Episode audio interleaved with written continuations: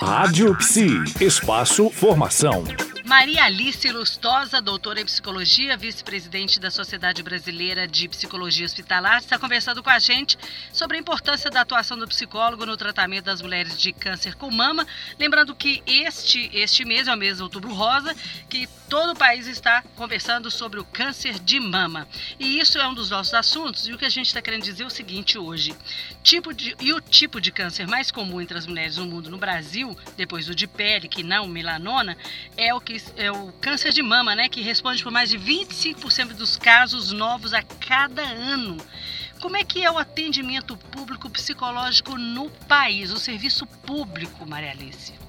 E Denise, olha só, eu estou formada há mais de 40 anos, mas há 30 e poucos anos atrás, eu me interessei pela atividade no serviço público, fui chamada para atuar lá na Santa Casa, onde Sim, atuo até hoje. Do Rio. E na enfermaria de ginecologia. E essa enfermaria, ele tinha um chefe maravilhoso, que era o doutor Alquino Soares. Só lembrando que você atuou no Rio de Janeiro, não é isso? Ah, isso. Para os colegas saberem que hoje nós estamos falando, hoje nós estamos falando do Rio de Janeiro. Você falando do Rio de Janeiro. Exatamente. Sim.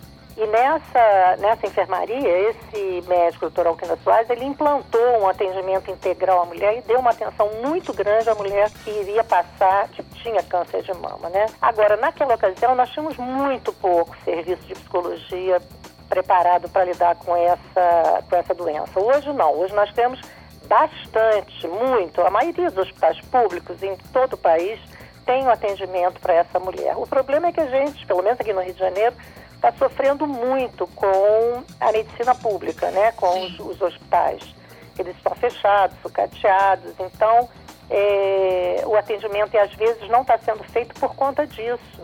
E seria fundamental, a ajuda é fundamental, né? a questão também dos direitos e deveres dessa mulher com câncer de mama, incluindo a, a reabilitação, incluindo a, a prótese da mama. Mas tudo isso está sendo, aqui no Rio, nós estamos tendo muita dificuldade com esse atendimento por causa da questão dos hospitais públicos. E, mas hoje em dia, principalmente esse grande trabalho que tem sido feito no país, a questão da, da mamografia, ela tem sido mais viabilizada, pelo menos? Pois é, mas é esse o problema. Aqui no Rio, pelo menos, nós não temos tido chance de fazer muitas mamografias, porque os mamógrafos estão quebrados, os mamógrafos é, não funcionam, ah, então, as mulheres estão tendo dificuldade de acesso gratuito a esse direito delas, inclusive. Alguns hospitais estão fechando. Então, nós temos tido muitas dificuldades e é uma coisa importante de cobrar dos nossos governantes, inclusive, porque isso é fundamental para a saúde da mulher. Né? Maria Alice, hoje, qual seria o melhor encaminhamento que nós poderíamos dizer para as pessoas no sentido de estar buscando pelo menos é, um primeiro passo para essa, essa busca em relação ao assunto câncer de mama? Pois é, primeiro, é, Denise, fazer o autoexame constante, mensal, e encontrando ou não encontrando, fazendo exames regulares, no mínimo anuais, num posto de saúde, num hospital que tem um serviço de ginecologia, para poder buscar e, e, constatar se há alguma normalidade. Se tiver normalidade, o posto de saúde e o hospital indicarão o tratamento necessário. Ah, ok. Muito obrigada pela sua participação hoje. Voltamos amanhã falando um pouco mais sobre o nosso assunto. Até lá. Até lá. Rádio Psi. Conectada em você. Conectada na psicologia.